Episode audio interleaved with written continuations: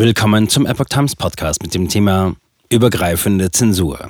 Twitter Files 7. FBI versuchte Informationen über Hunters Laptop zu verunglimpfen. Ein Artikel von Jack Phillips vom 22. Dezember 2022.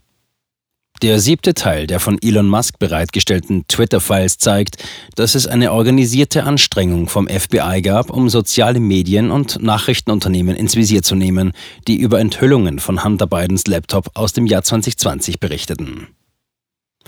In Twitter Files 7 präsentieren wir Beweise, die auf organisierte Aktivitäten von Vertretern des Geheimdienstkreises hinweisen, um durchgesickerte Informationen über Hunter Biden vor und nach ihrer Veröffentlichung bei leitenden Angestellten von Nachrichten- und Social-Media-Unternehmen zu diskreditieren, schrieb der Autor Michael Schellenberger. Er veröffentlichte in diesem Zusammenhang am 19. Dezember Screenshots, die offenbar den Nachrichtenaustausch zwischen hochrangigen Twitter-Managern und dem FBI im Oktober 2020 zeigen. Die von Schellenberger veröffentlichten E-Mail-Screenshots belegen, dass das FBI im Vorfeld der Wahl 2020 zunehmend Druck auf Twitter ausübte, da FBI-Beamte das Unternehmen häufig um Berichte über angebliche Beweise für ausländische Einflussnahme baten. Schellenberger zufolge forderten diese E-Mails wiederholt Informationen von Twitter, zu denen das Unternehmen bereits klargestellt hatte, dass es sie außerhalb der normalen rechtlichen Kanäle nicht weitergeben wird. Das FBI hatte das Unternehmen um Beweise für eine ausländische Einflussnahme gebeten, aber Twitter erklärte, man habe nichts Bemerkenswertes gefunden. Wir haben noch keine Aktivitäten festgestellt, die wir typischerweise an Sie weiterleiten würden oder sogar als interessant im Zusammenhang mit ausländischer Einflussnahme kennzeichnen würden, heißt es in einer E-Mail eines Twitter-Mitarbeiters ans FBI.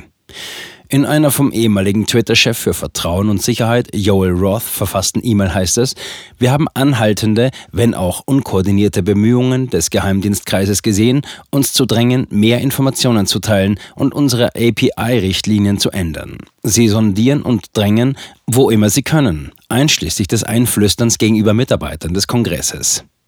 Roth hatte offenbar versucht, sich dem FBI zu widersetzen, als dieses versuchte, Twitter zur Herausgabe von Daten zu bewegen, die außerhalb des normalen Durchsuchungsverfahrens lagen, heißt es in einem Beitrag. Er verließ das Unternehmen im vergangenen Monat, Wochen nach der Übernahme durch Musk.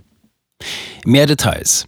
Am 13. Oktober 2020, einen Tag bevor die New York Post ihren Bericht über den Laptop von Hunter Biden veröffentlichte, schickte der Anwalt George Messiers eine E-Mail an den Besitzer einer Computerwerkstatt in Delaware, John Paul McIsaac, in der er mitteilte, dass sowohl Hunter Biden als auch Messias von der New York Post erfahren hätten, dass der Bericht über den Laptop am nächsten Tag veröffentlicht werden würde. Mac Isaac sagte in Interviews, dass ein Mann, der sich als Hunter Biden ausgab, den Laptop in seinem Geschäft zurückgelassen hatte, bevor das FBI ihn im Dezember 2019 zurückholte.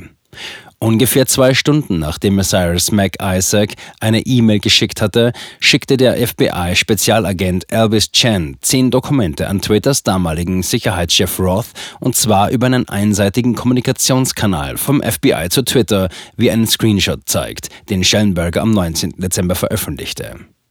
Stunden nachdem die New York Post am nächsten Tag ihre Enthüllungsstory veröffentlicht hatte, bemühten sich Twitter und Facebook, die Reichweite der Story zu begrenzen und gingen sogar so weit, Twitter-Nutzer daran zu hindern, sie zu teilen oder per Direktnachricht zu versenden. Mark Zuckerberg, CEO von Facebook und Meta, bestätigte im August gegenüber dem Podcaster Joe Rogan, dass das FBI an Facebook herangetreten war und vor der Wahl vor russischen Desinformationen gewarnt hatte.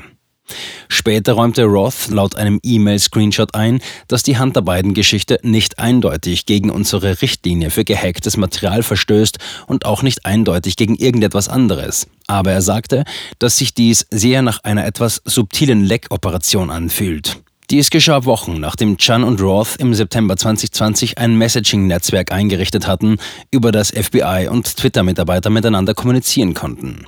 Sie vereinbarten auch, einen virtuellen Kriegsraum für das FBI und andere US-Geheimdienste einzurichten, wie aus einer Nachricht hervorgeht. Weder Roth noch das FBI haben auf die jüngsten Behauptungen reagiert. Vertreter des FBI reagierten bis Redaktionsschluss nicht auf Anfragen der Epoch Times nach einer Stellungnahme. Frühere Veröffentlichungen der Twitter-Files. Der Journalist Matt Taibbi, der von Musk unterstützt wurde, veröffentlichte den ersten Teil der Twitter-Files, der sich auf die internen Diskussionen des Unternehmens konzentriert, die dazu führten, dass die Geschichte der New York Post über Hunter Biden blockiert wurde. Screenshots von Nachrichten, die gepostet wurden, zeigen, wie Beamte versuchten zu erklären, warum die Geschichte gegen die Richtlinie für gehacktes Material verstieß, als der Laptop bei einer Computerwerkstatt abgegeben wurde. Etwa zur gleichen Zeit enthüllten Musk und Taibbi, dass die Dateien vom damaligen Twitter-Anwalt James Baker, einem ehemaligen FBI-Anwalt, überprüft worden waren, bevor sie an Taibbi und die anderen Journalisten weitergegeben wurden. Musk schrieb später, dass er Baker Anfang Dezember aus dem Unternehmen entlassen hat, obwohl nicht klar ist, warum Baker überhaupt noch dort gearbeitet hat. In der zweiten Folge wurde beschrieben, wie Twitter eine geheime schwarze Liste prominenter Konten führte, um zu verhindern, dass ihre Tweets als Trending erscheinen oder ihre Konten von anderen durchsucht werden können. Dazu gehörten der Leiter von Turning Point USA, Charlie Kirk, der Professor der Stanford University, Jay Bhattacharya, Lips von TikTok, der Podcaster Dan Bongino und andere. Spätere Folgen konzentrierten sich auf die Sperrung des Kontos des ehemaligen Präsidenten Donald Trump Anfang Januar und enthüllten interne Slack-Nachrichten, aus denen hervorging, dass immer mehr Twitter-Mitarbeiter die Sperrung Trumps forderten. Einige hochrangige Twitter-Führungskräfte widersetzten sich dem Verbot, bevor die damalige Leiterin der Rechtsabteilung von Twitter, Vijaya Gaddy, und andere die Führung übernahmen. Stunden später wurde Trumps Konto wegen zweier Nachrichten, die er am 8. Januar 2021 veröffentlicht hatte, gesperrt. Podcast.